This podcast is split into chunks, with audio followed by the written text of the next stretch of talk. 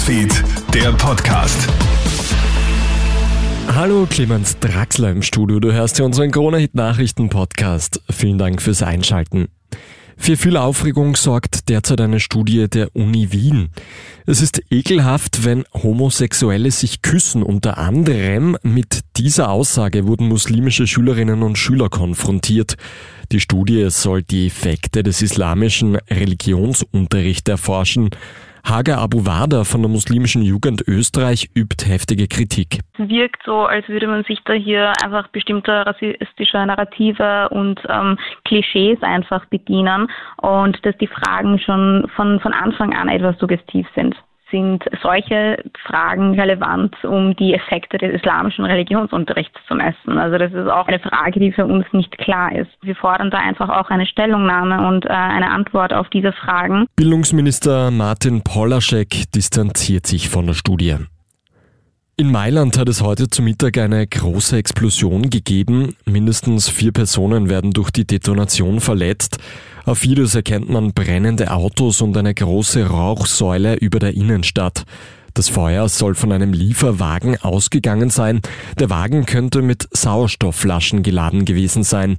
Zum Mittag und am Nachmittag ist ein Großeinsatz der Rettungskräfte gelaufen. Fährst du in den nächsten Tagen mit dem Zug nach Deutschland? Dann informier dich gut. Die Deutsche Bahngewerkschaft will nämlich wieder streiken.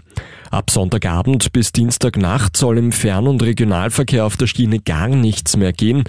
Mit dem bundesweiten Warnstreik will die Gewerkschaft den Druck auf die Arbeitgeber erhöhen. Es geht um mehr Gehalt. Daumen drücken für Taya und Salina. Heute Abend steigt das zweite Halbfinale des heurigen Eurovision Song Contests in Liverpool und mit Startnummer 13 ist Österreich dran. Taya und Salina wollen mit ihrem Ohrwurm Who the Hell is Edgar überzeugen und den Einzug ins große Finale am Sonntag schaffen. Und die Chancen dafür stehen sehr gut, sagt Markus Drittremmel vom österreichischen Song Contest Fanclub. Die beiden Mädels können singen, sie können den Song perfekt interpretieren. Man merkt, sie haben eine Sicherheit. Sie lieben selber die Eurovision. Auch das ist natürlich ein perfekter Zugang. Man merkt, die haben Spaß. Die wollen hier performen und für sie ist das so das Erlebnis des Lebens. Auch die Wettbüros geben Österreich eine sehr gute Chance. Unter Umständen ist sogar ein Platz unter den ersten drei möglich. Das war der Kronet Nachrichten Podcast für heute Donnerstagnachmittag. Ein weiteres Update, das gibt's dann wieder morgen in der Früh. Einen schönen Tag noch.